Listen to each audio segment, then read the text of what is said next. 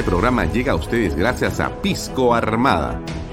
Un pisco de uva quebranta de 44% de volumen y 5 años de guarda. Un verdadero deleite para el paladar más exigente. Cómprelo en bodegarras.com y recuerde, tomar bebidas alcohólicas en exceso es dañino.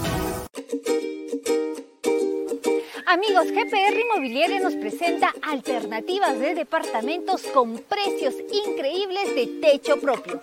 Vamos a conocer todos los detalles a continuación. Hola Elba. Hola Libertad. Amigos, en Lomas de Yura tenemos casas y departamentos totalmente terminadas, listas para entregar para que te mudes hoy mismo con precios de infarto. Así es Libertad. Además, con el bono de techo propio por 43.312.50, encontramos departamentos de dos habitaciones desde 65.687 soles y de tres habitaciones desde 76.987. Además, lo podemos pagar en cuotas mensuales de 773 soles. Es para no creerlo. Seguro te estarás preguntando cómo financiar una de estas viviendas. El procedimiento es muy fácil. Solo tienes que elegir la vivienda ideal para ti. En este caso puede ser una casa o un departamento. Y con el nuevo crédito hipotecario de ahorro vivienda del BBVA, firmas una declaración jurada donde sustentarás tus ingresos. Y así de fácil puedes ser propietario de una vivienda en las lomas de Yura. Amigos, ya no hay excusas para adquirir una casa o departamento con el nuevo crédito hipotecario de ahorro vivienda del BBVA con la campaña Tu palabra basta, todo es posible. Si no lograste aprobar tu crédito hipotecario tradicional, ahora sí lo podrás hacer y a sola firma. No esperes más. Si estás cansado de pagar alquiler o quieres independizarte y darle a tu familia seguridad, tranquilidad y una vivienda propia, visítanos ya y recorre nuestra casa piloto, donde podrás ver la óptima distribución de los ambientes y los excelentes acabados.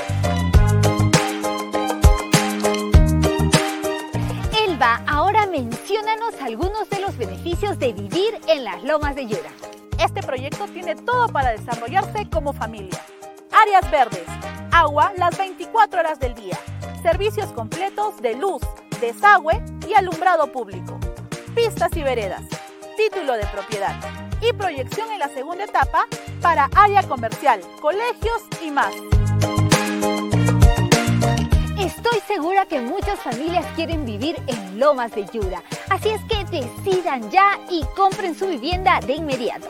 Nos pueden ubicar en el kilómetro 17 en la carretera Arequipa-Yura o visitando todas nuestras redes sociales. Recuerden que las oportunidades no son para siempre. Ven y compra ya. Es tiempo de tener algo tuyo que será para siempre. Ahora puedes iniciar una nueva historia en Lomas de Yura.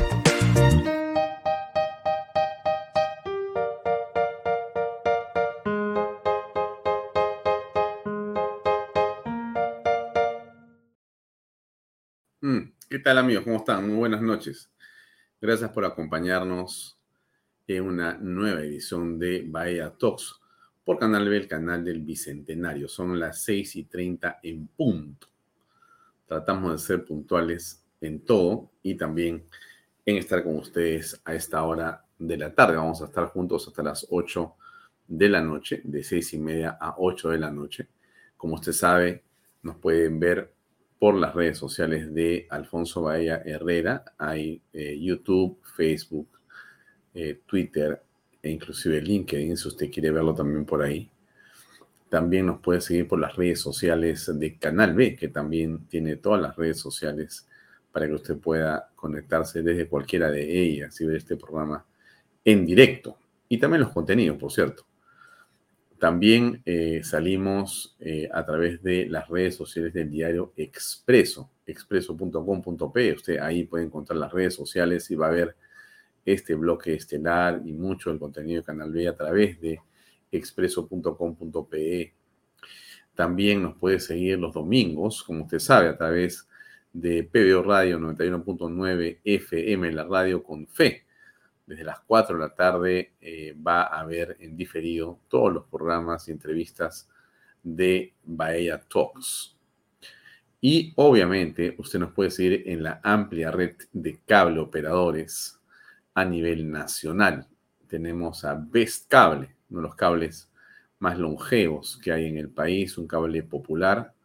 También está Econocable, está Cable Más, está Yotalan, está eh, también WinTV, que ha sido el último cable que eh, se ha incorporado a nuestra red de cable operadores. Hay uno que viene la próxima semana sin falta, ya les contaré buenas novedades, buenas noticias.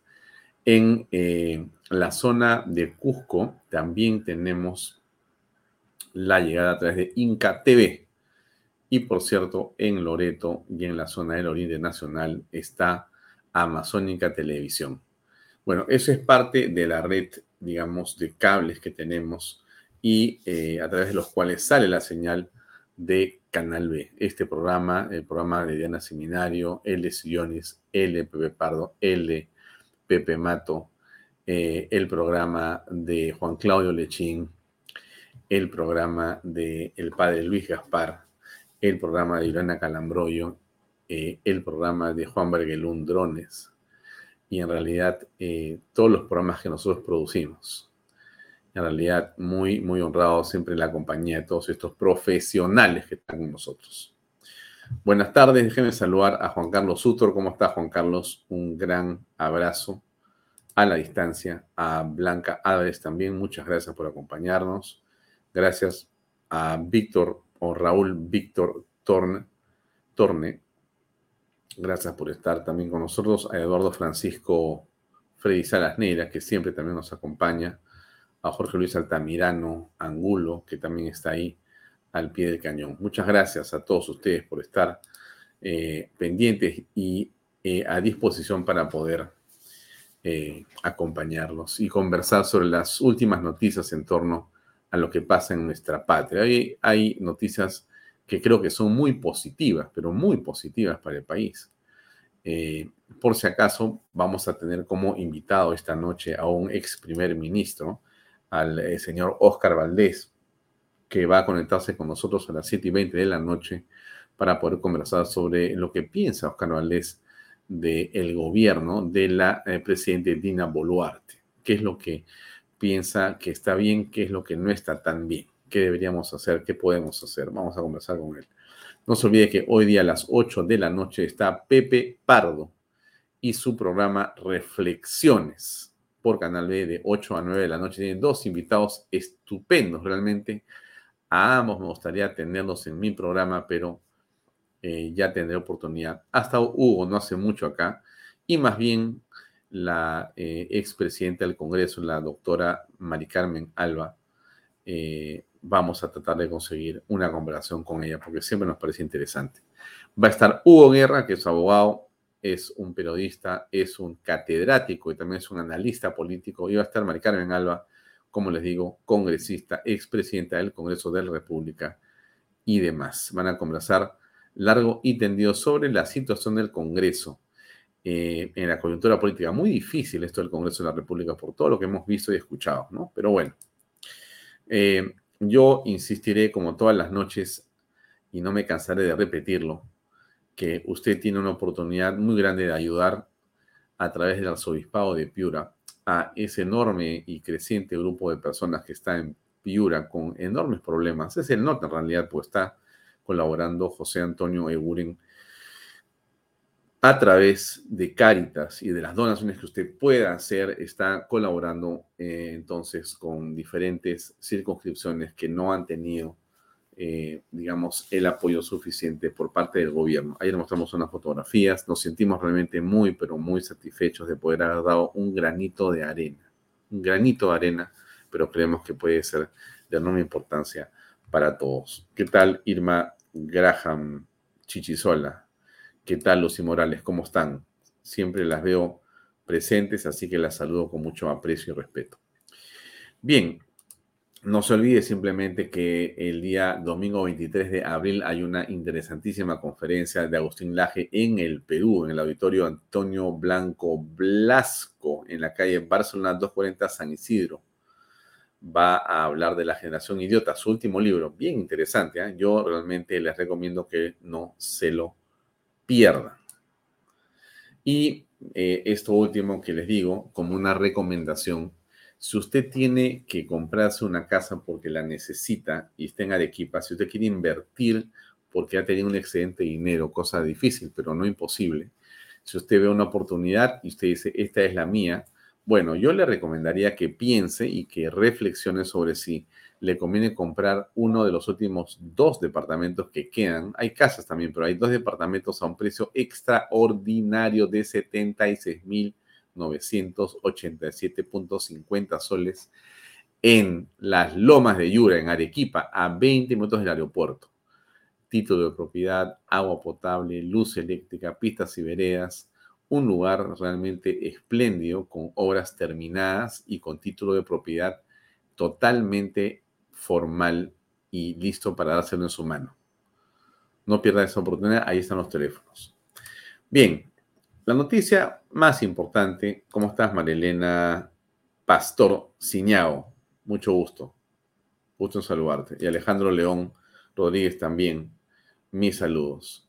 Y bueno, no te había visto, lo lamento, pero hola Yolanda Rita Esther Mostacero Caballero, mucho gusto. A todos ustedes siempre los saludo, muchas gracias por acompañarnos. Bueno, la noticia del día, amigos, está ahí, pues en la pantalla, ¿no? Es don Alejandro Toledo. Alejandro Toledo, pues es un personaje de la política peruana, ha sido ministro de Estado. Me he puesto corbata verde, eh, digamos, por Toledo, ¿no? Por Toledo me puesto la corbata verde, pero en fin. Eh, entonces, Alejandro Toledo es un personaje de la política peruana que todos realmente eh, hemos conocido. Ha sido presidente de la República del Perú en un momento bastante complicado para la democracia, con la caída de Alberto Fujimori, el escándalo de Vladimiro Montesinos en los años 2000 la irrupción de Alejandro Toledo como candidato presidencial, aparece fulgurante, disparando de aquí y allá, perdió una elección, estaba ya consolándose cuando aparece el video Curi Montesinos y Toledo termina catapultado a los pocos meses en una campaña presidencial que gana a Alan García. Toledo aparece como un hombre providencial. Sinceramente, Toledo es un hombre que tiene características, eh, digamos, de su biotipo que podríamos llamarlos del Perú profundo. Y eso hace que una gran cantidad de personas eh, caigan eh, digamos, subyugadas, encantadas a los pies de ese rostro, de esa imagen, de esa actitud de un hombre humilde que había y tenía una historia de éxito casada con una mujer extranjera, que era lustrabotas en una, digamos, provincia en Chimbote y que había terminado de una manera impresionante en Stanford, donde había logrado estudiar una carrera universitaria y graduarse ahí como eh, educador, ¿no? Porque creo que es economía de, la educación o educación de la economía, una de esas que es la carrera del señor Alejandro Toledo. Y no es de Harvard, por cierto, pero la confusión que a él le favorece porque Harvard suena muy bien y entonces Alejandro Toledo ha estado pues viviendo de esa situación y finalmente llegó acá y fue presidente del Perú. Una historia realmente de éxito fantástica, ¿no? Y le cuento algo más, porque yo eh, he estado en Stanford, yo no he ido a estudiar Stanford, he ido a conocer Stanford. Tuve la oportunidad de estar en San Francisco y me di una vuelta con mi familia. Dije, vamos a conocer Stanford y nos fuimos a conocer Stanford. Me pareció realmente muy interesante, me hice el tour completo, pedí una cita para ver cómo era ir a la universidad ahí, o sea, qué, qué significa ir a la universidad, cuáles están los requisitos. A mí me pareció súper interesante el recorrido por Stanford. Y uno comienza a preguntar y preguntar y preguntar. Y la historia es muy interesante, ¿no? Porque Alejandro Toledo es en realidad, eh, ¿cómo le explico a usted? Es un activo para Stanford. Es un activo del punto de vista del marketing de la propia universidad, porque eh, un hombre que, como él mismo se autodenomina, un error estadístico, un error estadístico, ¿no es cierto? Alguien que debió morir como alguno de sus hermanos en una provincia pobre, siendo él un hombre, eh, digamos, condenado a ser apenas un lustrabotas por eh, cuestiones del destino, eh, entiendo yo que hace una especie de experimento con él y termina estudiando en Stanford. Eh, se enamora de esta extranjera que es Elian Karp y ellos se convierten en una pareja muy interesante. Cuando entran a la política, justamente eso los hace atractivos y finalmente ganan la elección. Pero ¿qué es lo interesante para Stanford? ¿no? Le cuento un poco esto, lo he contado alguna vez hace tiempo, lo voy a repetir otra vez. Alejandro Toledo, en realidad, tiene una oficina o tenía una oficina dentro de la universidad porque él era mostrado como un ejemplo de cómo eh, puedes estar condenado al fracaso, puede ser un error estadístico, puedes no tener nada, pero Stanford te puede convertir en presidente de la República democráticamente. Entonces, si tú eres un Toledo y Stanford ha logrado hacer eso, te imaginarás, si no eres un Toledo, todo lo que puedes hacer en la vida. Eh, muy interesante, porque Alejandro Toledo, por eso es que en una oportunidad con sus amigos. Siendo presidente, decidió aterrizar en el aeropuerto de eh, Stanford. Si no me equivoco, Stanford tiene un aeropuerto ahí cerquita de la universidad. Si hay una pista de aterrizaje cerca. Bueno, se fue con el avión presidencial y dijo, yo no me pierdo esta, y ¡fua! Se metió con el avión y aterrizó. Y por supuesto, se fue a la universidad. Entonces, ustedes imaginarán a los decanos, a los, eh, digamos, a las estrellas de, Stanford que ven llegar a este, este, digamos, personaje, ¿no es cierto? Con esas facciones, con ese caminar encorvado, con ese rostro y con, digamos, esas características propias de Alejandro Toledo, que llega en su avión presidencial. Por supuesto que las banderas, pues, eran desplegadas de una manera impresionante, ¿no? Imagínense ustedes, o sea, eh, eh, la auténtica historia de éxito de Stanford está representada en Alejandro Toledo, o estaba, es mejor, la palabra exacta es estaba o estuvo representada en Alejandro Toledo, un personaje exótico, como dice Amara Gladys. Exótico. Sí, sí, sí, sí. Es el, es el aeropuerto de Palo Alto, efectivamente, José Isagre. Gracias por la tingencia. No era el aeropuerto de Stanford, era el de Palo Alto, así es. Bueno, en esa zona está el aeropuerto. Llegó con su avión y bueno, hizo todo un show impresionante. Pero, ¿a qué voy con esto? No? Imagínense ustedes que si yo fuera pues este, el eh, director de marketing pues de Stanford, ¿no? Y yo te llevo a ti que quieres ver a tus hijos estudiar y tú eres un empresario, quien sea que sea, te digo, mira, mira, la historia de, de Toledo, te la voy a leer y mira los videos. ¿Te imaginas que si Toledo ha logrado ser presidente de un país como el Perú, en una elección democrática y aterrizado con el avión presidencial, tú, que eres más inteligente, más guapo, que, en fin, tienes todas las de ganar en la vida, no vas a poder ser presidente del planeta, si quieres. Ah, caramba, tienes razón. Si a Toledo ha podido, como no voy a poder yo a mis hijos? entonces, pum, estudiará a Stanford. Así que de muchas maneras, lo digo con todo respeto por la Universidad de Stanford, por si acaso no me estoy burlando, porque además todo eso ha sido verdad. El, asunto está que la historia se, convierte en otra historia en el tiempo, pues porque eh, ya ahora realmente ya Toledo, pues este, lo han desaparecido todos los brochures, como se imaginarán ustedes, ¿no? ¿Por qué? Porque la situación es muy complicada para don Alejandro. O sea, don Alejandro tiene eh, acusaciones fiscales muy, investigaciones fiscales muy eh, concretas y con llenas de elementos de convicción bastante bien sustentados, que han sido suficientes para convencer a los jueces en Estados Unidos, a los fiscales y a los jueces. Y eso no es poca cosa.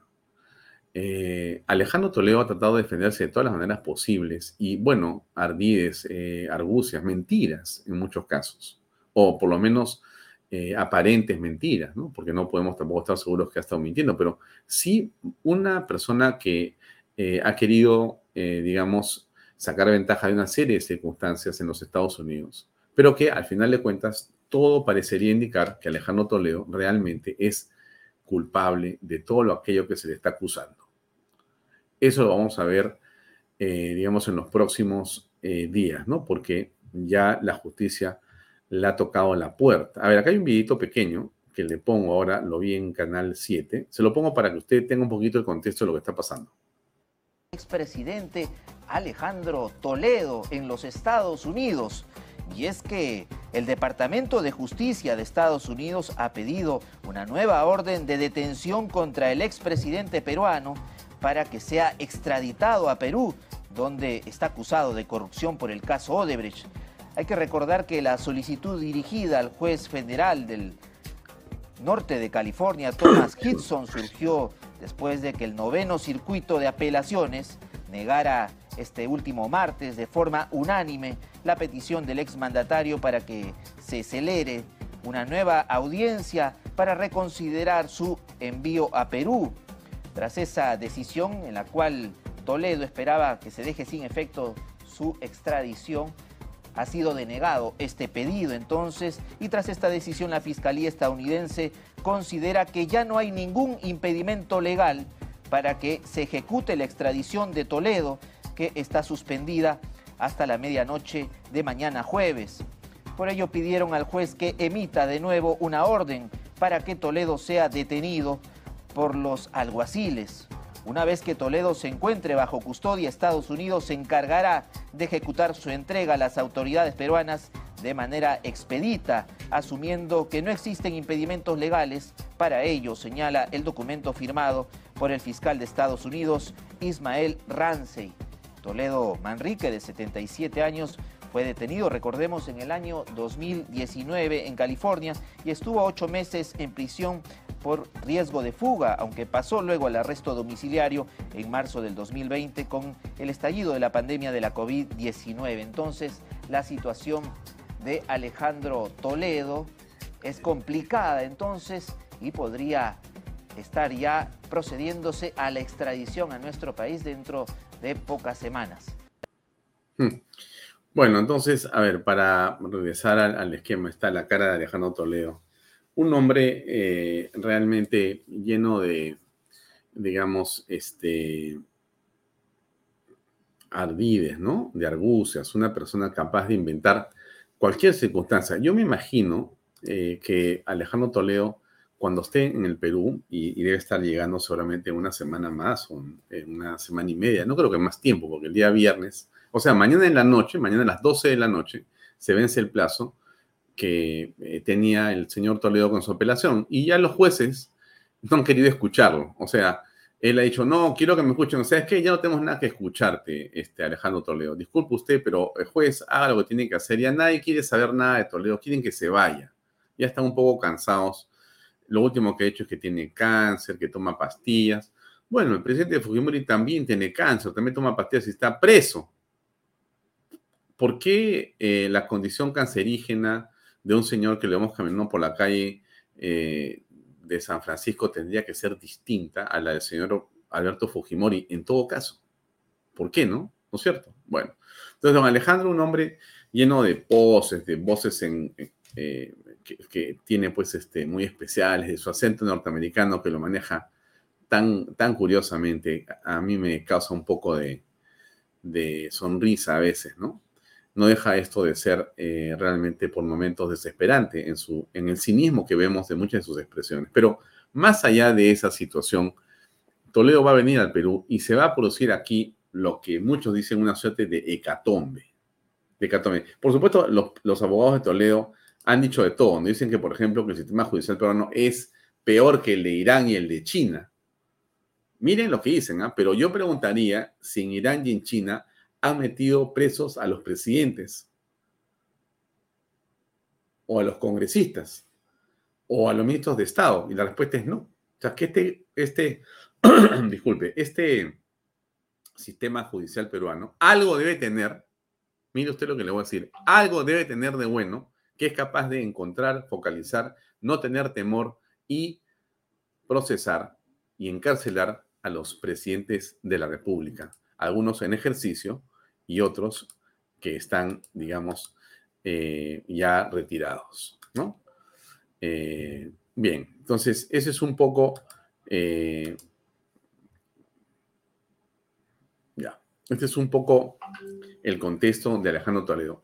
El tema de Toledo, como usted bien lo imagina y sabe, no termina con que lo van a tener en una prisión en los Estados Unidos unos días o unas horas. Va a ir un equipo de peruanos, seguramente la eh, fiscal y miembros del Ministerio de Justicia eh, y de la Policía Nacional lo van a traer enmarrocado, ¿no es cierto? Y acá lo van a, llevar a la zona donde se le hace un análisis psicológico psiquiátrico, eh, clínico, no sé de qué tipo, para decir dónde va a ir preso, pero va a estar costado de, digamos, Alberto Fujimori, está Pedro Castillo, estará Alejandro Toledo seguramente. Yo me imagino que será así, no estoy seguro, pero bueno, es la impresión que me da a mí. Eh, y va a empezar un juicio que no va a ser muy largo, creo yo. Y en todo caso, ese es el punto neurálgico de todo lo que va a pasar en política en los próximos meses en el Perú.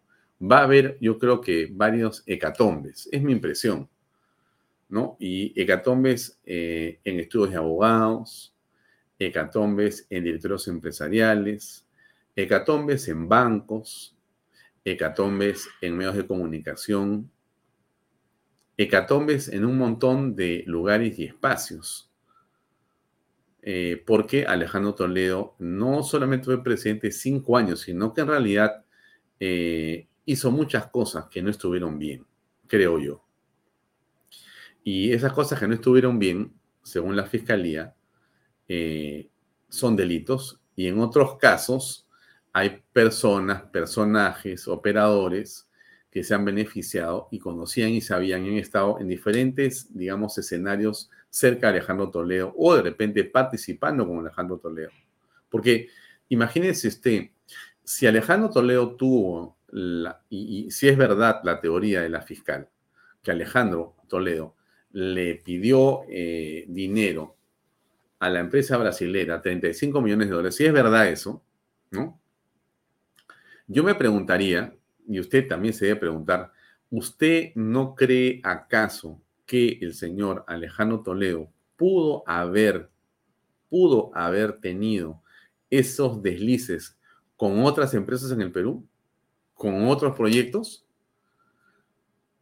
O, solamente en realidad este, dijo, mira, de estas mil empresas solamente me interesan ese proyecto con el brasilero. Nada más. Todo lo demás me parece que yo no lo voy a ni mirar. Mm, yo, yo, yo creo que en realidad eh, es un tema que da para mucho. O sea, creo que la cosa este, recién ha comenzado. No, recién ha comenzado. Entonces, em, eh, hay un nerviosismo creciente en diversas personas, en diversos grupos. Eh, mucho nerviosismo, mucha gente está, eh, por un lado, siento yo, verdaderamente aterrada con la presencia de Alejandro Toledo, porque eh, disculpen ustedes un segundo, que tengo que hacer algo muy importante y necesito un segundo, por favor. A veces uno es con el celular, medio segundo y eh, estoy con ustedes. Bueno, pero les voy comentando, ¿ya? Ya, ok, listo, terminado. Entonces, le decía yo, hay eh, muchos grupos que están muy nerviosos. Dicen cosas, hacen cosas, eh, en realidad se manifiestan absolutamente contrariados y están buscando nuevamente revivir, bueno, a que no saben a quién, ¿no es cierto? A los fujimoristas, porque esto realmente a mí ya me cansa un poco de, pero no, es, risa, ¿no? Porque la palabra no es risa, es, es me parece eh, eh, trágico, dramático y me provoca una cierta, digamos, hilaridad, ¿no es cierto? Pero otra vez el Fujimorismo va al salvataje de Toledo, porque es así, ¿ah? Mire usted lo contradictorio que parece, pero lo cierto que es en el fondo.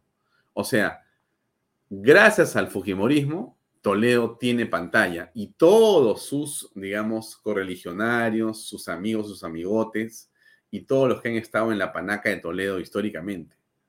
Porque existe Fujimori, porque existe Keiko, ellos están vivos, ¿no? Porque ellos son realmente la esencia que se enfrenta a ese mal demoníaco que es el Fujimorismo. Entonces, para que ellos existan, tiene que existir el Fujimorismo. Si ellos no existen, si, ellos, si, ellos, si, no, si no existe el Fujimorismo, no existen ellos. No tienen nada de qué hablar. Me hacía acordar eh, Susana Villarán de la Puente cuando se, eh, digamos, confiesa con Lucar y dice, he recibido los 10 millones de dólares de las empresas brasileras. ¿Cómo justifica ella los 10 millones? ¿Se acuerda usted?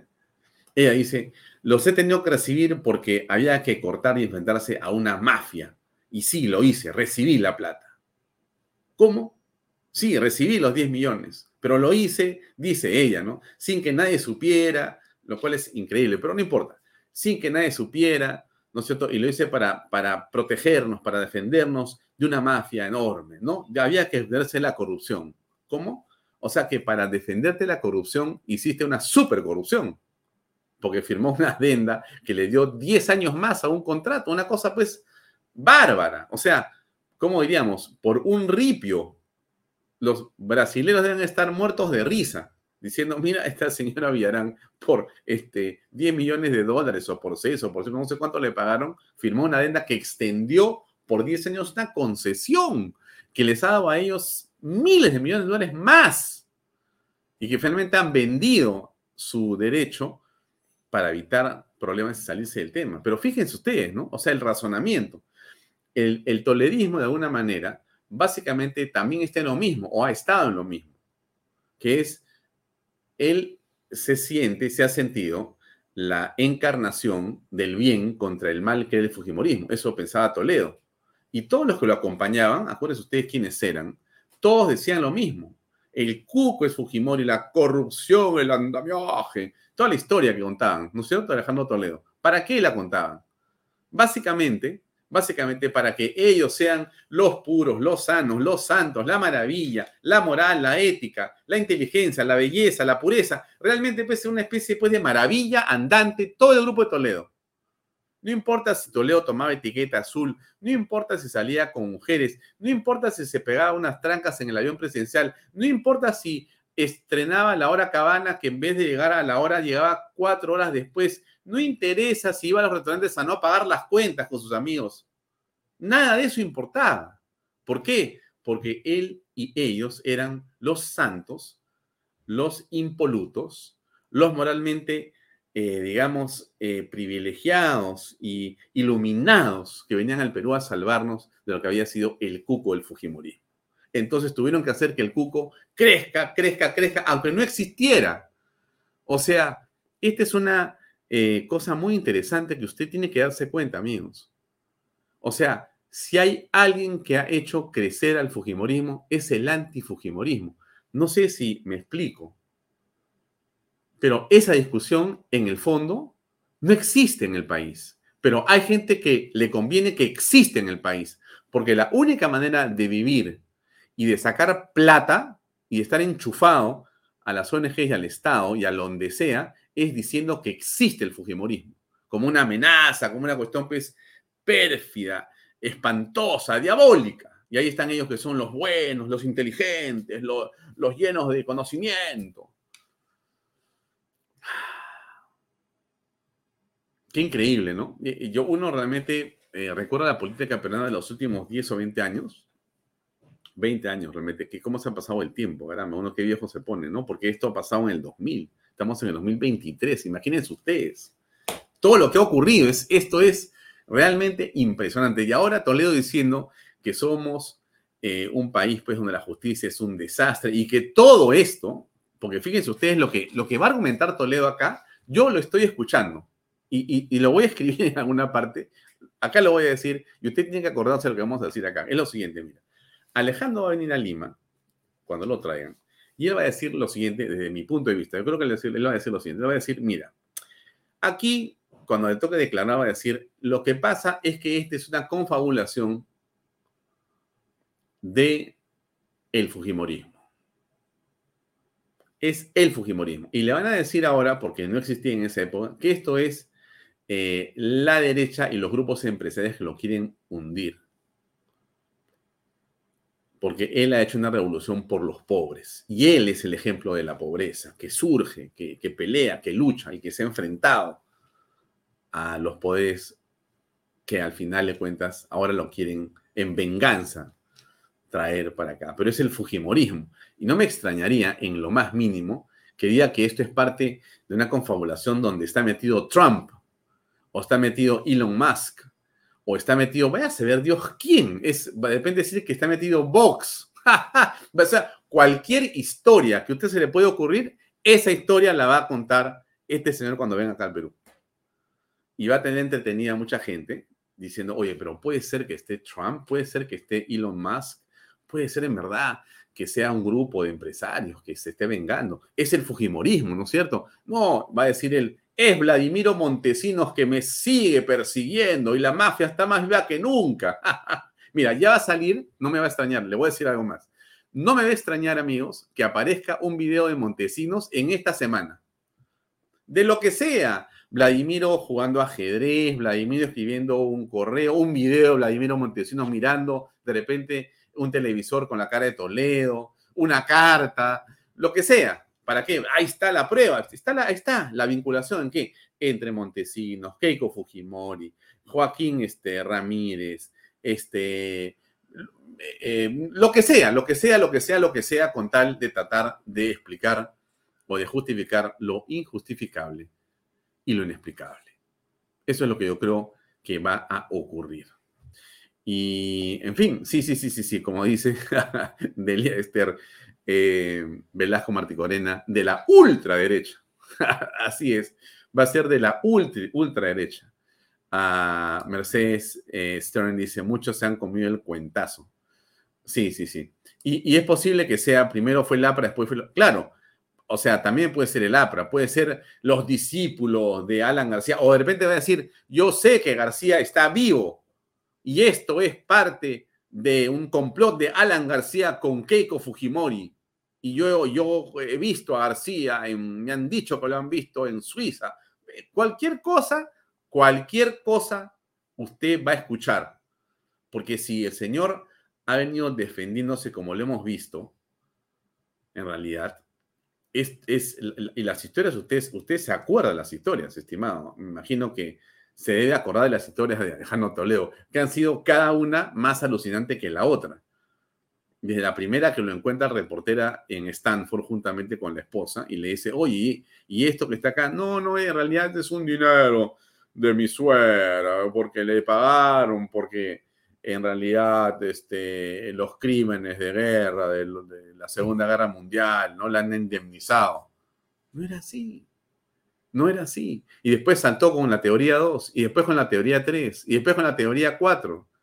Y después apareció Ecoteva, y después aparecieron sus casas canceladas en las hipotecas. No, mi amigo Maiman. Maiman lo, lo, echó completamente. Maiman antes de morirse llamó al juez y dijo, yo te voy a contar toda la historia. Y ¡pra! contó con pelos y señales cómo era el tinglado de que él recibía, hacía acá, pasaba para allá la plata. O sea, lo que hizo Maiman fue impresionante. Si habían dudas, el que le tenía la llave, que era imposible que esa llave se pueda abrir algún día, era Maiman. Y Maiman dijo, voy a contarlo todo y se acabó la historia. o sea, ahí sí, ya, eh, digamos, don Alejandro se ha visto, digamos, eh, bien complicado, ¿no? Por decirlo de alguna manera. Y aquí ha habido gente que le ha hecho caso, ¿no? Usted se acuerda. y, es bueno acordarse, miren, no hay que juzgar tampoco, ni, ni tampoco echarle mucho palo a la gente, ¿no? vamos a ir despacio, ¿no? Ni decir, bueno, pues a ver, eh, ¿no? Pero, pero esto, esto que ha ocurrido con Alejandro Toledo, muchos, y usted estoy seguro que también lo ha visto hacía tiempo. O sea, esto no es, no, no era no era una novedad. Ya la segunda campaña en Toledo era una campaña sumamente extraña, sumamente extraña. Y después la, investigación sobre Toledo y las cosas sobre Toledo eh, hacían que sus, eh, digamos, eh, defensores a ultranza siguieran siendo defensores hasta que apareció gente que lo cuestionó claramente desde el principio, ¿no? Pero, digamos, Toledo pues era una especie de aparición era como la Virgen que había venido a salvarnos a todos y todos había que hacerle pues reverencia a todos. ¿Usted se acuerda cómo fue que Toledo festejó en Cusco su, digamos, investidura como presidente de la República? ¿Usted se acuerda que caminaba en Machu Picchu con su arayoque en la mano, con su poncho, con sus, o sea, era, era el Inca, era el Inca. Y por supuesto, acá pues todos se derretían, ¿no? Los caviares estaban pero extasiados, este, estaban derretidos. Una mirada al suelo solamente veía derretidos los caviares. Todos estaban derretidos. Porque era Toledo, Toledo, por fin Toledo, de, los cuatro ciudadanos a Palacio. Ya era pues, o sea, la más grande revolución étnica había sido llevada a cabo en las manos de Alejandro Toledo. Y al final, ¿en qué terminó, amigos? ¿En qué terminó? Por eso, yo me pregunto, yo me pregunto si acaso lo que hizo con los brasileños fue lo único que hizo. Tengo derecho a preguntarme, usted también se preguntará eso. O sea, ¿usted cree que durante los cinco años Alejandro dijo, mira, de estas mil obras, la única que me interesaría sería ladrar con estos brasileros. ¿Así? ¿Y todas las demás? ¿No? Ese es, el, ese es el punto, pues. Por eso es que aquí hay un terremotito que está, que no es un terremotito, realmente yo creo que es eh, una bomba atómica que va a explotar o está explotando, ¿no?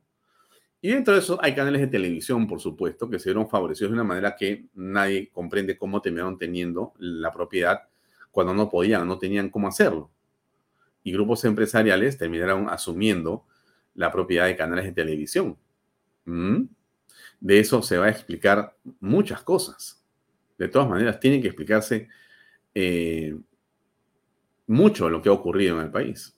¿Qué pretendo? Pretendo que, este, Pensemos, amigos, cuando les hago esta reflexión, les, les, les, pido que reflexionemos con respecto a lo que ocurre en el país. No es algo eh, menor, ¿no es cierto? Es algo muy importante, porque hay mucha gente que ha estado eh, con Alejandro Toledo como uña y carne. Yo creo que algunos por convicción, otros por conveniencia, otros por complicidad, y muchos de ellos, sabiendo que la cosa venía oscura y negra y ya habían delitos claros, continuaron estando ahí. Entonces creo que hay que eh, tener claro qué es lo que ha ocurrido. Y yo esperaría que en realidad eh, la justicia se encargue de hacer lo que todos esperamos y queremos, ¿no es cierto? Saber qué fue lo que pasó en realidad en ese régimen de Alejandro Toledo. Pero quizá la reflexión que nos queda y ahí termino ya con el tema de Toledo. Me he extendido demasiado en este asunto, pero bueno, provoca hablar pues de, del hombre sagrado, ¿no? Eh, la reflexión es, miren ustedes cómo los peruanos solemos creer y siempre idealizamos a los políticos. O sea, y, aún ahora, miren cómo son las cosas, ¿ah? aún ahora la gente anda buscando que idealizar a un político. O sea, ¿qué te dicen? No hay líderes, no hay líderes. Y ahí necesitamos un líder. O sea, quieren el hombre que habla perfecto, que tiene familia perfecta, que es inteligentísimo, que es honesto, que es un profesional, que quiere al país, que es de la U, que también es de la Alianza, que, que eh, juega fulbito, que come chicharrón, que toma chichamorada, que, o sea, eh, o sea, quiere una especie de cosa que no existe y pretende la gente idealizar a cualquiera que aparece. O sea, ya, él es el líder, entonces alucina a la gente que eso que ha aparecido tiene todas las virtudes que no tienen, que no tienen. Entonces, metemos la pata, pues, metemos la pata. ¿No han hecho eso acaso con Castillo? O sea, para no irme tan lejos, ¿no? Para no irme al 2001. ¿No han hecho eso con Pedro Castillo hace dos años, amigos? ¿No han idealizado a Pedro Castillo? Los mismos que han votado por Toledo no han dicho, no, el hombre, esta vez sí no, no podemos equivocar, este sí es de los nuestros. Pedro Castillo. No puede ser. Nuestra, nuestra eh, poca capacidad, estimados amigos, se los digo, en verdad, porque todo esto que pasa también tiene responsables en el, voto. Y somos los peruanos que hemos votado. Quizá usted no ha votado por Toledo, como yo tampoco, pero, ok, le quiero decir que en general los peruanos no la acertamos cuando votamos. Es difícil, porque la mayoría se impone, porque... En fin, para cambiar un poquito de tono, antes de hablar con nuestro invitado de hoy, que es, eh, como yo le había comentado, este, eh, Oscar Valdés, que nos va a acompañar este, este, esta, esta, esta noche en la conversación. Germán Terch dijo algo, en, él es el eurodiputado, ha estado presente en diferentes foros y dijo esto del Perú, muy interesante. No nos perdamos y escuchemos, por favor, un segundo. El Perú democrático ha vencido a las fuerzas totalitarias. Las democracias deben ayudar a, a, fortalecer este Perú democrático y sus instituciones, y no a los regímenes comunistas que lo acosan y se han llevado un enorme revés al no poder llevárselo a su campo, que es de lo que se trataba. Vean, por lo demás, señor Borrell, a su mimado Lula, a ese tan elogiado Lula, ahora el gran, el gran aliado de Rusia y de China. Bien, Germán Tech es Germán Terch es un eurodiputado muy claro, muy concreto. Ha estado acá en Lima, hemos tenido oportunidad de conocerlo personalmente, de cenar con él, almorzar con él, muy interesante. Es de Vox, eh, el partido político español de derecha, conservador, que muchos demonizan, ¿no? Uy, ahí vienen los también, uf, es, es impresionante, pero en fin, eso lo hablaremos en otro momento. Ok, entonces, en el país, eh, nosotros estamos eh, asistiendo a una circunstancia según la cual el gobierno pretende ahora, me refiero a Dina Boluarte, pretende ahora que está resolviendo el problema del norte. Tiene problema en el norte, tiene problema en el sur, tiene problema en el oriente, en, en, en, en la zona de Satipo. En realidad, los problemas se multiplican. Yo decía ayer con ustedes que aquí la impresión que me da es que el gobierno no tiene muñeca política y no comprende bien lo que tiene que hacer y por momentos me da la impresión que el puesto le queda largo o, o, o le queda grande al señor Otárola. Con todo respeto por el señor Otárola, porque no, yo no tengo nada contra el señor Otárola, no lo conozco al señor Otárola. Este, pero por momentos me da la impresión que le queda un poco grande, porque al final de cuentas lo que uno tiene que hacer es resolver los problemas. Mira, grande, chico, este, Stanford, este, Universidad de las Peruanas, donde tú quieras haber estado, sí, universidad también tú eres una persona que ha sido elegida para arreglar los problemas. ¿Has aceptado ser ministro? Vas a arreglar los problemas. Yo no sé si vas a rezar a la Virgen de los, de los cuatro suyos, si vas a hacer lo que sea, pero vas a arreglar los problemas. Es lo que tiene que hacer un político. O sea, yo lo lamento mucho porque la gente se disculpa y dice, no, lo que pasa es que nunca ha habido una tormenta como esta. Y nunca ha habido un paro así. Y nunca ha existido una confrontación y el legislativo no nos deja trabajar.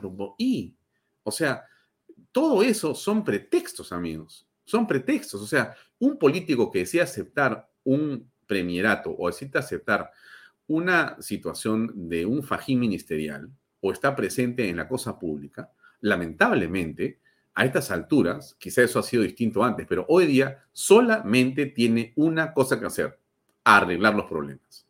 Y no tienes ninguna justificación para no hacerlo. Si tú me dijeras, en fin, a ver amigos, si nos dijeran a nosotros, claro, estamos en la época de Alan García 1, donde había hiperinflación y no había plata para nada, ni para papel higiénico en los ministerios, literal, tú puedes decir, oye, claro, hermano, no hay plata, pues o sea, no tienes nada que hacer. Pero estamos en una situación absolutamente inversa. O sea, Toledo tuvo 20 mil millones de soles de presupuesto. Este presupuesto de este año son 210 mil millones de soles, amigos. O sea, la cantidad de plata que tenemos hoy día es un montón de veces más de lo que tenía Toledo. O sea, todos los ministerios, todas las instituciones públicas, se les chorrea la plata. La Contraloría, la Fiscalía, la Procuraduría, el Ministerio, este, este, el Defensor del Pueblo, eh, eh, los ministerios, las OPDs, los municipios, los gobiernos regionales, todos tienen ingentes cantidades de dinero. Un montón, un montón de plata. Está guardada la plata. No hay ninguna justificación para no hacer las cosas, solamente la incapacidad, el temor, la debilidad de no hacerlo.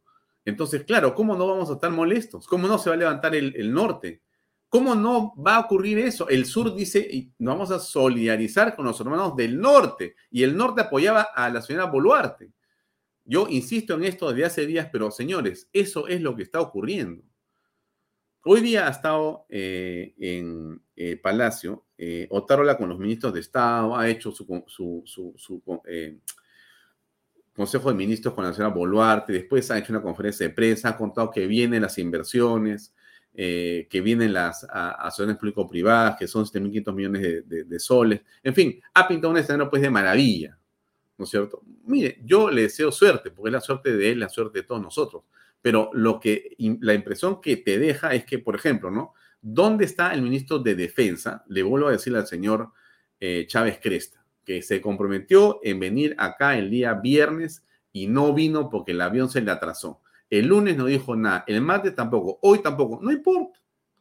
De repente cuando este, quiera que lo entrevistemos ya no va a ser ministro de Estado, porque lo que tiene que hacer Chávez Cresta en realidad es ir a izar el pabellón en desaguadero donde no han dejado que un destacamento del ejército peruano pueda izar el pabellón nacional. Ya estaba acá presente el señor eh, Javier eh, Bravo, que es el vicealmirante, presidente de la Asociación de Oficiales y Generales en Retiro ADOGEN. ¿Y qué cosa ha dicho? Esto es una, en realidad, burla al símbolo patrio que es el izamiento de la bandera, la bandera del pabellón nacional. ¿Qué ha hecho el gobierno? Nada. Entonces da la impresión que tenemos una situación complejísima, no la impresión, no, la realidad es que una condición complejísima en el norte, donde no hay forma de resolver los problemas en el cortísimo plazo. Hay cosas que se están haciendo, es verdad, pero falta mucho por hacer. Entiendo yo las dificultades, pero bueno, la gente tiene derecho a protestar. Y lo que pasa en el sur, ¿qué es, no es poca cosa. O sea, en el sur nuevamente se están organizando. Y en el oriente tienes a Satipo. Cruzas la cordillera, pasa la cordillera y ahí estás a ti, ¿qué encuentras? Problemas, problemas crecientes. Entonces, todos queremos paz, todos queremos tranquilidad, todos queremos estabilidad. Sabemos, amigos, que la estabilidad política permite que haya estabilidad económica, eso permite la confianza, eso permite la inversión y eso permite el trabajo de todos. Todos estamos en lo mismo. Pero, oye, ¿sabes qué? El gobierno necesita que alguien lo, ayude, ¿no? No, no, no sabría decir bien cómo ayudar a estas personas, porque los veo pues este, como arrinconados, ¿no?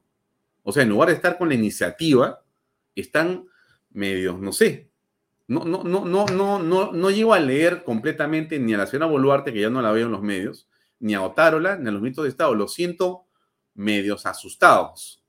No sé si la prensa somos de repente muy, muy agresivos, pero tampoco somos agresivos. Cuando uno le dice a una persona la verdad, no la está maleteando, pues. Y como no quieren conversar con nadie, cuando uno los invita, no vienen, tienen que aguantar que uno les diga las cosas por acá. Así es, así es la vida, pues. Si no, ¿para qué eres político? Bien, ya he hablado in, exceso este programa. Yo lamento mucho haber hablado tanto, en verdad, y así que me voy a disculpar con ustedes, pero vamos a ir a lo importante que es hablar con nuestro invitado, que eso es lo que queremos escuchar, no a mí. Está por acá el señor Oscar Valdés. Vamos a invitarlo. Eh, Oscar, buenas noches. Muy buenas noches, Gracias por la invitación. Sí, te escucho perfectamente. Hay, un pequeño este, como eco en tu, en tu audio, me parece. No sé si Alejandro Peña estás por ahí. Eh, de repente. Puedes sacármelo. Ah, ahora sí. porque creo que me escuchas mejor. Ya, Perfecto, perfecto, Oscar. Era, eran, creo que los audífonos, pero te escuchan perfecto. Eh, eh, Oscar, gracias por acompañarnos. Eh, te pregunto, yo sé que tu actividad profesional está en el sur del Perú y en la zona de Tacna, si no me equivoco. No sé si me puedes dar una primera impresión de lo que está pasando en esa zona del país. Me refiero específicamente a Tacna, en el cruce de la frontera. ¿Hay ahí un foco de divergencia y de complejidad? ¿Tienes información al respecto? Sí, lo que conocemos acá en Tacna y lo vemos a diario es que la migración eh, de alguna manera este, no está haciendo su trabajo. Hay unos expulsados de Chile que están en el borde de la frontera, que están impidiendo el paso de los, de los tránsitos, los vehículos hacia Chile. Eh, esto porque el gobierno chileno ha dispuesto ponerlos eh, a, la salida de su país a esos este, inmigrantes y los peruanos no hacemos nada, simplemente estamos, no hemos tenido ninguna reunión con, entre las cancillerías de Chile con Perú, porque no puede ser que Chile arbitrariamente expulse de su territorio gente y la ponga dentro de, eh, al alcance de nuestras fronteras. Entonces, eso es un tema de que tiene que ver la Cancillería y vemos que no hay ninguna actitud. Hemos visto que ha venido el jefe de migraciones. De hecho, sí, pues efectivamente vamos a ordenar, vamos a ver qué hacer, pero el problema está ahí, ya se causó. Entonces, creo que acá este, la Cancillería tiene un papel muy importante, porque yo creo que los chilenos de las buenas a primeras no se les puede antojar expulsar de su país y poner en las fronteras nuestras a, inmigrantes que no tienen dónde ir. ¿Dónde va a ir esa gente? ¿Dónde se va a ir si está expulsada de Chile y Perú no la deja entrar? No puede vivir en, la línea de la frontera, ¿no? Entonces, eh, alguien tiene que solucionar el problema y me parece que ese es un problema que tienen que ver ambas cancillerías, ¿no? Antes que migraciones. Eh, me gustaría, Oscar, compartir un video contigo, que lo escuchemos, dura un minuto y medio y tiene que ver con un informe que se han hecho sobre lo que está pasando en Tacna para tener un contexto claro para el público que nos ve. A ver. Chile, como no tienen sus documentos en regla, no pueden ingresar al país, situación que se viene viviendo desde hace una semana y media. En algunos momentos hay tensión, hay confrontación entre ellos y la Policía Nacional, pero no se puede decir que estén bloqueando la vía de ingreso al Perú. Hay algunos medios de comunicación locales y nacionales que lamentablemente no están informando con la verdad. Da la lamentable impresión que quisieran convertir al migrante en sinónimo de delincuente, cuando lo que realmente ocurre es que son personas que han tenido que abandonar su país de origen por crisis políticas y económicas y están buscando un mejor futuro. No obstante, no todos lo consiguen y como estos migrantes quieren retornar a sus países. Hemos podido conversar con ellos y lo que están pidiendo es ingresar al Perú para dirigirse a sus países de origen. En todo caso, piden a las autoridades peruanas que los ayuden con viajes humanitarios. Mientras tanto, esta es la situación. Los migrantes están varados entre ambos países, en pleno desierto, sin techo, sin alimentos y su situación es preocupante. Recordemos que entre ellos hay niños, mujeres embarazadas y adultos mayores que están pasando horas o días en este lugar, lo que hace suponer que por momentos los venza la desesperación y confronten a las fuerzas del orden. Sin embargo, toda esta zona cuenta con efectivos policiales, los cuales reducen rápidamente cualquier conato de conflicto. Como se recuerda, desde mediados de febrero el país del sur militarizó su frontera y desde hace casi dos semanas están sacando a los migrantes indocumentados. Este ha sido el origen de los varados entre Perú y Chile. Con esto ¿Cuánto tiempo más, en tu opinión, Oscar, va a estar esta situación así? No, lo que está esperando Chile es que el Perú le abra los brazos y e ingresen todo este personal que ellos no quieren, ¿no? Porque prácticamente le han puesto el, el, problema, se lo han pasado a Perú. Y eso la Cancillería debió reaccionar y decirle al gobierno chileno que ellos si quieren expulsar gente de su país, tienen que expulsarlo a otros países, será los países de origen, pero no al, al vecino. E, eso yo creo que es lo que debe hacerse y no se ha hecho. ¿El Perú qué ha hecho? Oye, que vaya a migraciones a ver si es un problema migratorio. Eh, en primer lugar, esos no son ciudadanos chilenos que quieren pasar a Perú. Son ciudadanos de otras nacionalidades, haitianos, venezolanos, que realmente fueron a Chile y así están siendo expulsados. Entonces me parece que no es correcto que Chile los ponga en el borde de la frontera con Perú. Eso es lo que es mi opinión. Mm. Eh, hace unas horas, en realidad el domingo a mediodía, en Desaguadero, la frontera con Bolivia, un destacamento del ejército del Perú no pudo izar la pabellón nacional eh, y cantar el himno nacional porque muchas personas se acercaron y prácticamente los expulsaron de la plaza.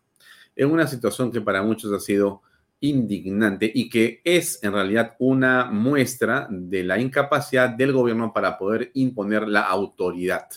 Eh, ¿Tú tienes una opinión al respecto? Por supuesto. Eh, en primer lugar, había un destacamento militar ahí armado que ha debido hacer prevalecer su, la situación de legalidad del Estado de Derecho y sobre todo de izar el pabellón nacional. Eso es lo que ha debido hacerse. Pero lamentablemente, estoy casi seguro que a ese personal, cuando han reportado el hecho, le han dicho que no intervenga. Entonces hay gente que desde Lima está permitiendo esto de alguna u otra forma para evitar algún muertito más. Creo que este es un tema que le involucra directamente al ministro de Defensa ministro de Defensa no puede estar ajeno a eso, ¿no? Eh, yo te he escuchado hablar hace un momento, el ministro de Defensa ha debido ir a izar la bandera, ya no puede ser posible que Puno se convierta en una zona liberada, no puede ser. Y esto viene desde antes, desde que cuando se declaró un estado de emergencia, que no se hizo cumplir, porque no, se hizo cumplir la libertad de tránsito, no se hizo cumplir la libertad de, reunión, no se hizo la violencia del domicilio, no se hizo nada. Solamente se declaró estado de emergencia y se veía que los efectivos militares ni siquiera tenían libertad de tránsito ellos, ¿no? Menos podían evitar que se movilicen las turbas, porque tenían bloqueadas las carreteras y, encima tuvimos el, el saldo pues, totalmente funesto de la muerte de esos soldados que realmente debieron merecer una renuncia del ministro de Defensa y por lo menos del Premier. Porque ¿cómo va a ser posible que las Fuerzas Armadas en un estado de emergencia tengan que huir de la población y mueran ahogados en un río? Yo creo que los peruanos hemos dejado pasar algo que un elefante por el hueco de una aguja. No puede ser, eso, eso es indignante. Eso creo que, eh, si bien es cierto, eh, cierta prensa eh, ¿no? que eh, está buscando, digamos, bajo el pretexto de la estabilidad, hay un conformismo de quedarnos con esta continuación del gobierno de Castillo, porque eso es lo que representa la señora Boluarte, ¿no? y con un gabinete totalmente acomodado, porque también es claro que se dice que es corrupto aquel que acepta un puesto cuando no tiene las facultades para ejercerlo. Y acá vemos que hay muchos ministros que realmente están fuera de, no dan talla para sus ministerios Particularmente me refiero al ministro de Defensa y al ministro del Interior. ¿no? Vemos cómo se está desbordando la, seguridad, la inseguridad ciudadana. Vemos cómo los alcaldes, que también se, se hacen a un costado y están reclamando que el gobierno solucione un problema que deben hacerlo ellos, porque el, el año 2011 se hizo un plan, de, un plan nacional de seguridad ciudadana que existe hasta ahora y que realmente le, le encarga a los alcaldes y a los gobernadores, que son los jefes de todo lo que concerniente a la seguridad ciudadana en su, en su zona, sea un local, distrital, provincial o regional, y que ellos conjuntamente con, sus, con los, los policías que están asignados, que son los gerentes técnicos, tienen que hacer un plan de seguridad en su sector, sea en el distrito, sea en la provincia o en la, en la, en la región metropolitana de Lima. Pero no puede ser que veamos, oiga, que salga la, la Fuerza Armada. La Fuerza Armada no es para estas cosas, ya lo hemos visto que no es, ya se ha probado, se ha hecho estado de emergencia en el Callao, que salga la Marina, salga la Fuerza Armada y no solucionó nada. Lo que tiene que solucionar el problema son los policías, pero ¿qué pasa con la policía? La policía se quiso hacer una reingeniería el año 2011 y lamentablemente no se concluyó, pero tenemos 140 mil efectivos que realmente casi el 50% están en actividades administrativas, cuando debería esas actividades administrativas ejercerla pues este, elementos civiles, empleados civiles que son documentarios en las mismas comisarías y sacar a todos esos efectivos hacia las calles, como debería ser, y conjugados con el serenazgo, conjugados con la seguridad privada, conjugados con los elementos tecnológicos, las cámaras de vigilancia. O hay una organización de las fuerzas, de todos los recursos materiales y recursos humanos para combatir la delincuencia. Eso es lo que se tiene que hacer eso está previsto en un plan nacional de seguridad ciudadana y en la cual eh, también cumple un papel muy importante el Consejo Nacional de Seguridad Ciudadana, que, que lo debe presidir, eh, lo presidía una época el ministro del Interior, después el Premier, y en una época el presidente también quiso hacerlo. Entonces, eso está claro. Lo que pasa es que Ahorita estamos eh, conformándonos con medidas totalmente pues extremistas, ¿no? Como vemos que la gente está asustada, que salgan los tanques, que salgan las tanquetas, ¿y qué van a hacer ellos? ¿Van a perseguir a los delincuentes? ¿Cómo? Si los soldados están hechos para otra cosa, están hechos para defender a la patria, están hechos para, para conflictos internos y externos, ¿no? Mm. ¿Tú crees, Oscar, que el ministro de Defensa Chávez Cresta y la presidenta Dina Boluarte tienen temor de enfrentar a la población y poner orden y hacer cumplir la ley en Puno, por ejemplo? Por supuesto, tienen temor de que haya más muertos, porque ellos están rezando que no haya más muertos porque quieren quedarse hasta el año 26. Y eso no está bien. Ellos, si al ver que son incompetentes, ellos deberían propiciar hace rato las elecciones, nuevas elecciones. Porque fíjese, ese Congreso tampoco quiere irse, quiere quedarse hasta el 26. Ese Congreso no va a hacer ninguna reforma. Hasta ahora no hemos visto ninguna reforma electoral que mejore. Lo que prometieron para el 23, para el 24, no lo están haciendo. Entonces, ¿qué vamos a tener? Vamos a pasar el año 23, el 24, el 25, vamos a llegar al 26 sin reforma electoral y con unos señores que se han eh, atornillado en el gobierno y seguro van a copar todas las instituciones del Estado y van a gozar de todas sus prerrogativas y el Perú va a seguir andando por el esfuerzo de sus empresarios, ¿no? por un, un BCR que realmente hace una tarea extraordinaria, ¿no? con una estabilidad monetaria. Vamos a sobrevivir a eso, porque con esto de las inundaciones, realmente las protestas y las movilizaciones se han callado por sí solas, ¿no? Se han parado por sí solas. Ese es un aliado que ha tenido el gobierno, ¿no? Eh, por otro lado, el sur no está contento todavía. No podemos permitir que Puno esté así. Y mire más, han pasado cosas que realmente el gobierno debió explotar. Eh, esa gente que quería anexarse a Bolivia, ¿no? Ahora, ¿qué dice esa gente cuando ven que Bolivia es un país quebrado prácticamente, sin reservas internacionales, con una economía parada, con los proyectos de gas parados porque no ha habido exploraciones, ¿no? Entonces, pero el gobierno no explota nada de eso. El gobierno ha podido estar ahí y decir, oiga, señores, mire, con una acción política, estos señores que pedían, ¿a dónde se querían ir? Tienen que ir los ministros, tienen que explicarle a la población, pero no se ve nada de eso. Hay un conformismo, ¿no? Y vemos a una señora Boluarte que menos mal ya no lo está haciendo, pero para de ceremonia en ceremonia. Vemos un premier que nos dora la píldora todos los días, ¿no? Y vemos que ministros que no se espantan ante nada, ni se, ni se sonrojan por nada, ¿no? Estamos hablando claramente de un ministro de defensa que vemos que mueren seis soldados, que no se hizo al pabellón nacional y él sigue perfecto en su puesto. Entonces, ¿qué nos espera si nosotros no hacemos nada? Creo que lo que hay que hacer acá es exigirle al gobierno que la señora Boluarte, si tenemos un Congreso que no quiere adelantar las elecciones, debe renunciar como, lo, como debe, si realmente quiere al Perú, debería renunciar y propiciar unas nuevas elecciones, ¿no? ¿Cómo eh, aprecias, eh, Oscar, lo que está ocurriendo en el eh, norte del país? Hay, como sabemos, lluvias, huaicos, deslizamientos y da la impresión por momentos que la gente tiene ya una pérdida de esperanza y una protesta no obstante haber sido ellos quienes han dado soporte eh, político y social al gobierno de la señora Boluarte después de la transición del golpe del 7 de diciembre, eh, pero se sienten de alguna manera no atendidos, no abandonados, se sienten eh, más bien frustrados en su deseo de tratar de mejorar la condición que tienen después de estos aluviones tremendos. ¿Cómo aprecias tú? ¿Se está moviendo el gobierno con rapidez? ¿Está logrando hacer lo que se necesita o no? Definitivamente no. Eh, ellos han debido tener una, reacción mucho más, eh, más grande, una reacción con más medios, pero no saben hacer las cosas. ¿no? Se aparecen a Piura diciendo van a venir apoyo, va a venir una bomba y la otra bomba no llega, va a llegar alimentos y mandan 8 toneladas de alimentos. Y los que hemos vivido en el norte, porque yo estuve en esa época sirviendo en el norte cuando hubo el niño el año 83, 84, realmente era la naturaleza es, eh, es tan severa en estos casos que las inundaciones hacían que los pueblos estaban aislados estábamos rodeados por ríos, parecíamos islas, no, habían, no había agua, no habían alimentos, no había luz, no las plagas, los insectos. Y esas cosas que se viven allí realmente pues reclaman de un Estado que vaya de inmediato. El señor Otaro la ha debido con todos sus ministros a poner ahí un, un puesto de comando adelantado ahí en Piura, y él con sus ministros a enfrentar, ponerse sus botas y empezar a caminar y llevar a toda la ayuda posible a esa gente.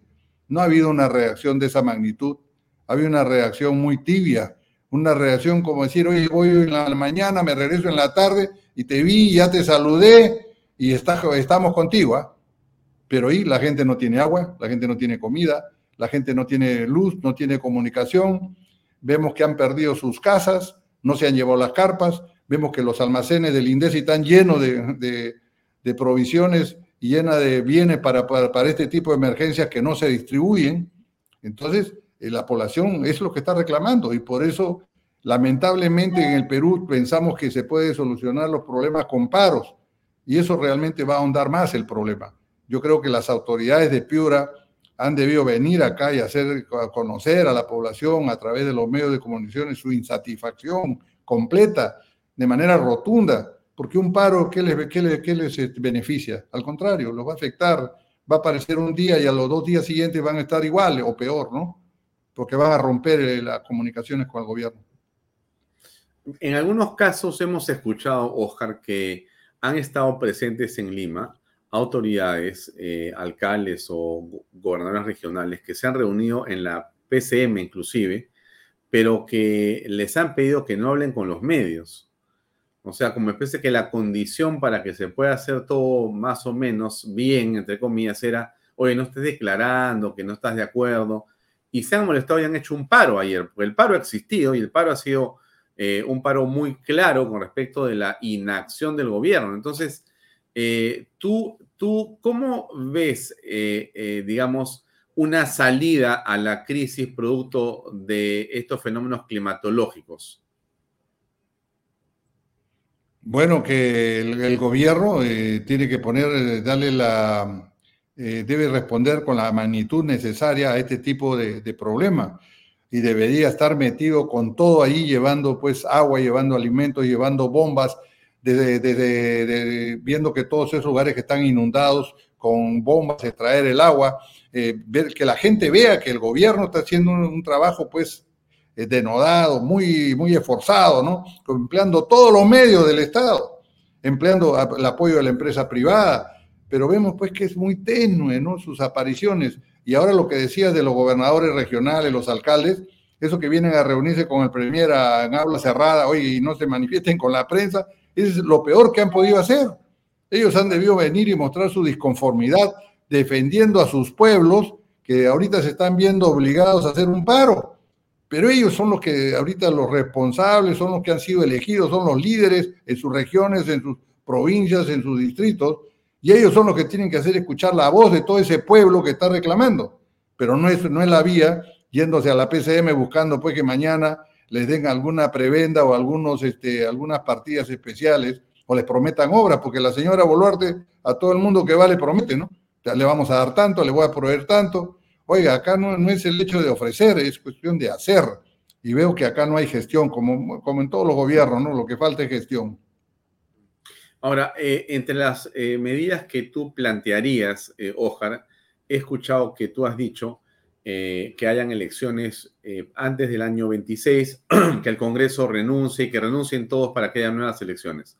Pero en ese planteamiento que tú haces, eh, no sé cómo valoras el actual sistema electoral que parece blindado, teniendo muchas personas, una gran mayoría de personas, creo yo, una, digamos, distancia, una preocupación y una ojeriza con respecto de la posible corrección del sistema electoral para poder, digamos, dirigir, organizar y darnos una elección transparente completamente. Entonces, ¿cómo es que podríamos pensar en una salida eventualmente de una renuncia, una Boluarte, una convocatoria de elecciones con el actual sistema electoral? ¿Qué piensas?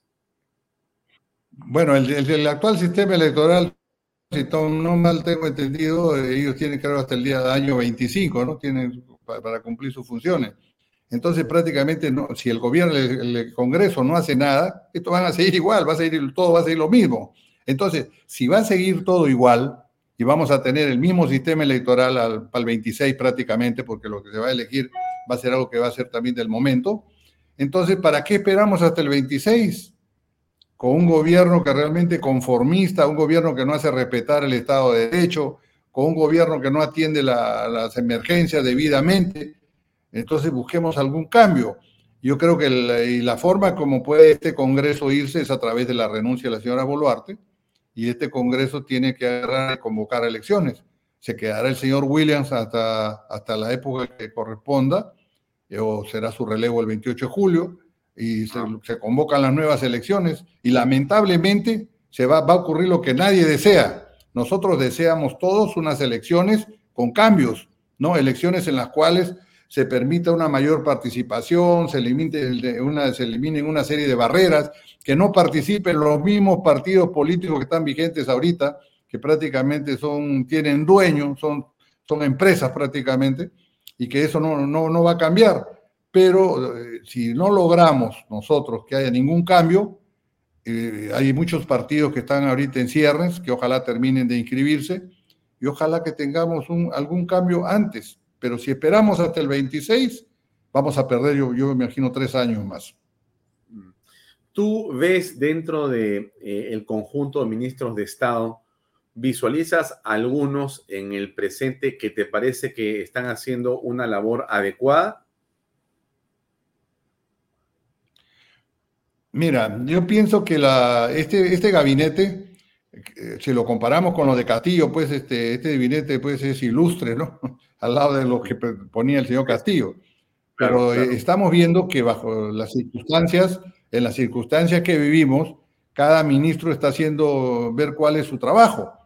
Y sinceramente no noto nada que sea sobresaliente, ¿no? No noto nada sobresaliente. Veo quizás en algunos ministros la, voluntad, pero no solo con la voluntad se hacen las cosas. Se hace con sapiencia, se hace con conocimiento, se hace con, con dirigir trabajos en equipo, se hace con tener una visión clara y ser un problem solver, ¿no? Que es lo que tiene, necesitamos ahorita, gente que solucione los problemas y sinceramente los ministros que, puedo apreciar no, veo esa, esa, ese tipo de persona que nos pueda ayudar a hacer una buena tarea, ¿no?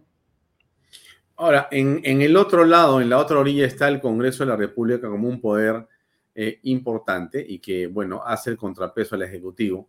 Pero con estas, digamos, investigaciones y acusaciones de las últimas semanas y meses, en realidad donde están los mochazuelos y todos los problemas que hemos conocido del Congreso, termina también estando debilitado. ¿Cómo se puede esperar, eh, estimado Oscar Valdés, que el Perú logre consolidar una posición de estabilidad eh, política, económica, con un Ejecutivo que no parece acertar en sus decisiones y un Congreso que realmente está agujereado por la corrupción que lo envuelve por todas partes? ¿Qué piensas tú al respecto? ¿Cómo llegamos a avanzar y a consolidar la democracia y la estabilidad. Lamentablemente la estabilidad no es la que ahorita se está pregonando. Oye, no pasa nada de que estemos tranquilos con este Congreso lleno de, con un gran porcentaje de gente corrupta, gente sin valores, con un ejecutivo que es prácticamente lo mismo que venía con el señor Castillo. Nos estamos olvidando lo que he mencionado varias veces en tu programa, en anteriores ocasiones, que la señora, la señora Boluarte es la continuación del señor Castillo, que era la financista del señor Cerrón, que era una persona que estuvo en todos los congresos de ministros de los consejos de ministros descentralizados. O sea, eso no lo vamos a repetir a cada rato. O sea, una persona que no estaba calificada para seguir siendo presidente. Pero tenemos ese congreso que no la inhabilitó. ¿Recuerdas cuando hubo el problema con la doble función con, cuando estuvo con el presidente del club departamental? que de ahí debió inhabilitarla, pero dijeron, no, si la inhabilitamos, ¿con quién nos quedamos?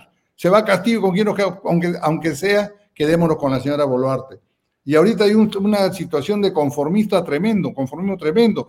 Cuando ese Congreso avalaba a todos los consejos de ministros, le daba la confianza a los ministros de Castillo, me estoy refiriendo, decían, no, por la estabilidad, todo era por la estabilidad y hemos perdido 18 meses que hemos vivido en la incertidumbre con gente con pájaro frutero tratando de llevarse adelante todos los bienes del Estado, con gente que realmente estaba infiltrando de todas las instituciones del Estado. Entonces, si tenemos un ejecutivo que no funciona, tenemos un Congreso que no nos merecemos, y por favor yo quisiera también, siempre lo digo, tenemos que rescatar, ahí hay elementos en el Congreso que también hacen su trabajo y son valiosos, ¿no? Y lamentablemente ellos están en el mismo barco que todos estos señores indeseables, ¿no? Pero ¿Cuál es la solución entonces? ¿Qué esperamos hasta el 26 con esta gente, con este Congreso que mocha los sueldos, con este Congreso que realmente no quiere hacer las reformas electorales, con este Ejecutivo que quiere eh, hacer el, muertito para continuar con vida y seguir gozando del, bienestar que le da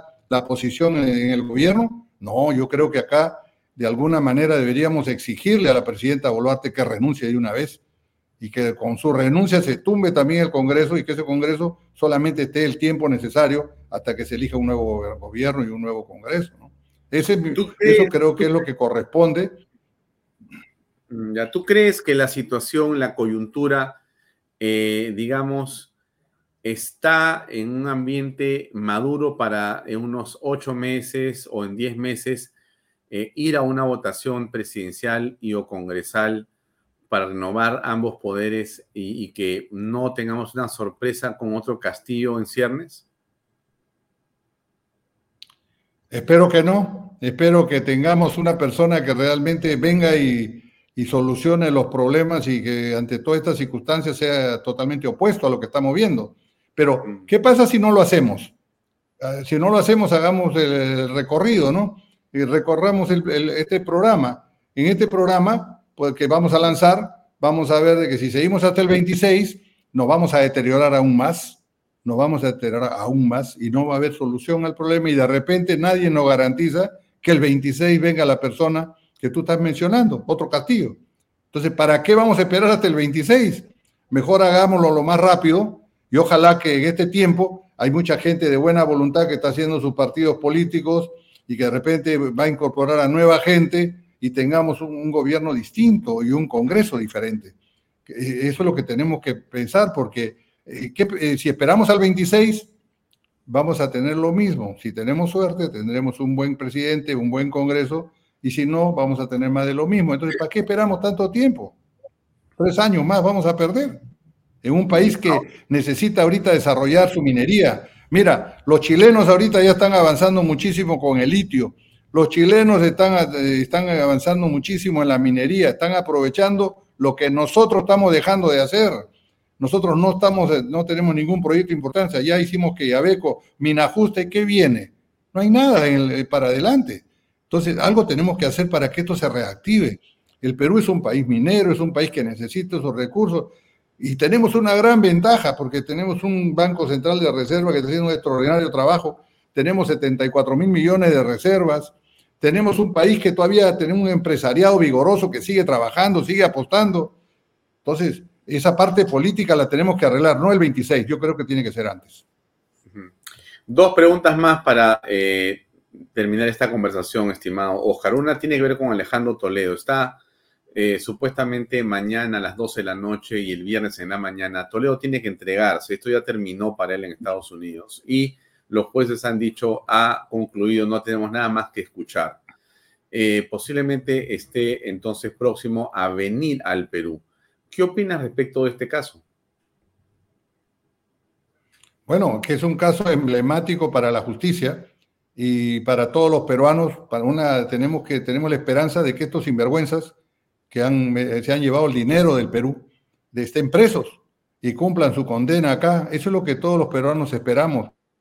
Y eso va a ser, nos no va de alguna manera curar de toda nuestra desesperanza que tenemos hoy día de los políticos. Y tanto es así, mira, que en el Perú hoy día yo veo muchos líderes de opinión, gente, muchos eh, renombrados hombres de prensa, que lo están poniendo ya al señor García como un héroe, ¿no?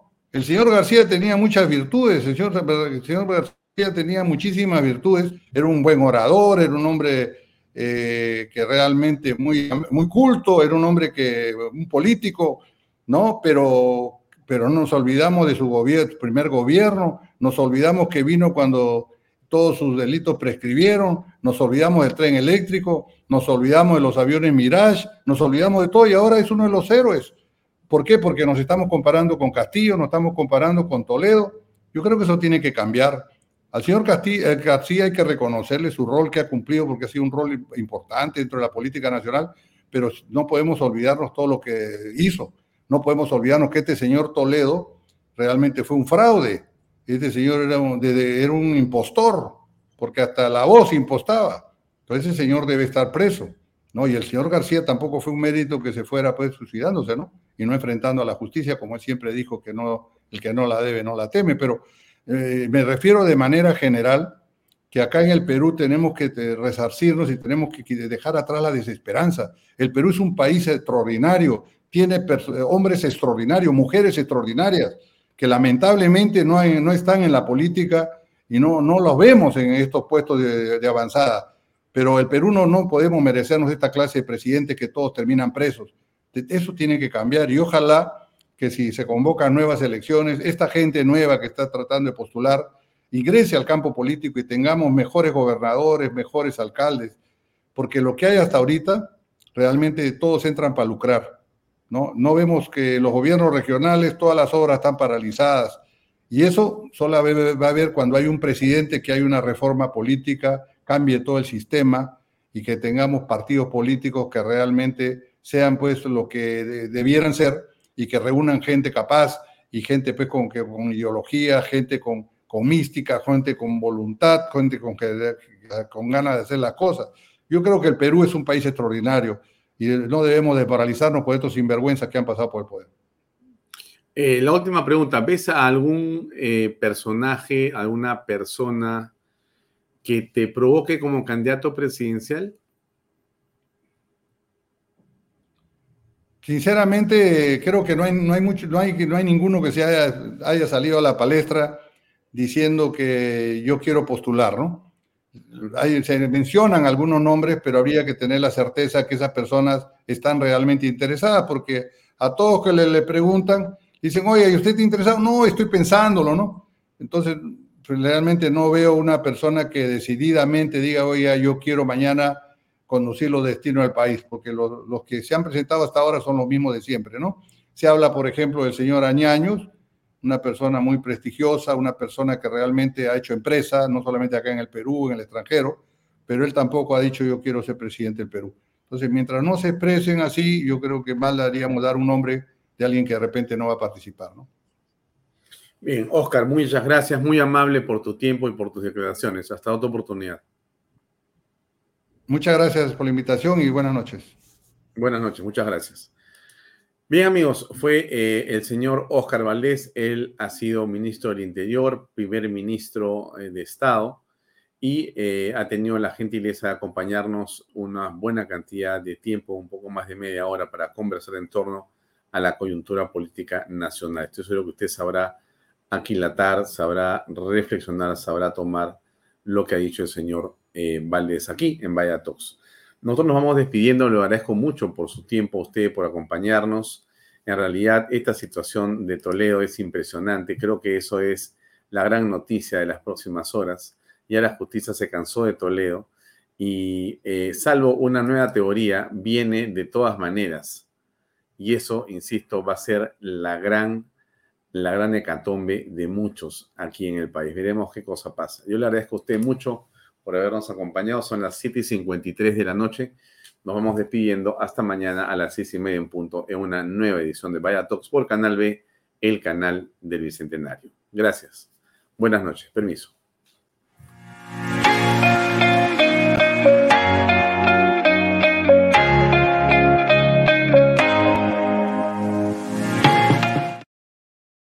Este programa llega a ustedes gracias a Pisco Armada. Un pisco de uva quebranta de 44% de volumen y 5 años de guarda. Un verdadero deleite para el paladar más exigente. Cómprelo en bodegarras.com y recuerde, tomar bebidas alcohólicas en exceso es dañino. Amigos, GPR Inmobiliaria nos presenta alternativas de departamentos con precios increíbles de techo propio. Vamos a conocer todos los detalles a continuación. Hola Elba. Hola Libertad. Amigos, en Lomas de Yura tenemos casas y departamentos totalmente terminadas, listas para entregar para que te mudes hoy mismo con precios de infarto. Así es Libertad. Además, con el bono de techo propio por 43.312.50, encontramos departamentos de dos habitaciones desde 65.687 soles y de tres habitaciones desde 76.987. Además, lo podemos pagar en cuotas mensuales de 773 soles. Es para no creerlo. Seguro te estarás preguntando cómo financiar una de estas viviendas. El procedimiento es muy fácil. Solo tienes que elegir la vivienda ideal para ti. En este caso puede ser una casa o un departamento. Y con el nuevo crédito hipotecario de ahorro vivienda del BBVA, firmas una declaración jurada donde sustentarás tus ingresos. Y así de fácil puedes ser propietario de una vivienda en las lomas de Yura.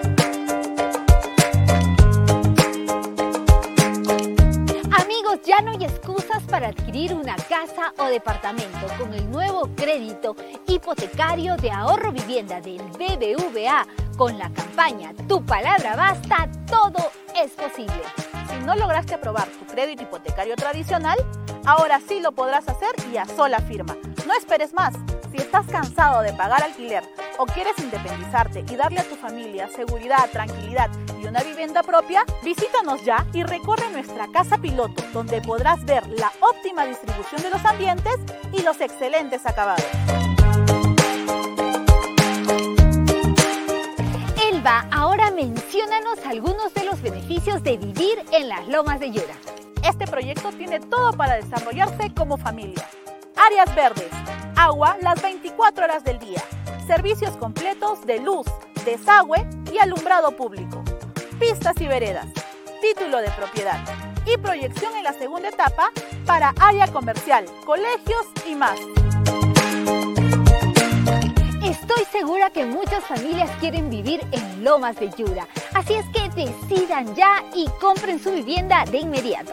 Nos pueden ubicar en el kilómetro 17 en la carretera Arequipa-Yura o visitando todas nuestras redes sociales. Recuerden que las oportunidades no son para siempre. Ven y compra ya. Es tiempo de tener algo tuyo que será para siempre. Ahora puedes iniciar una nueva historia en Lomas de Yura.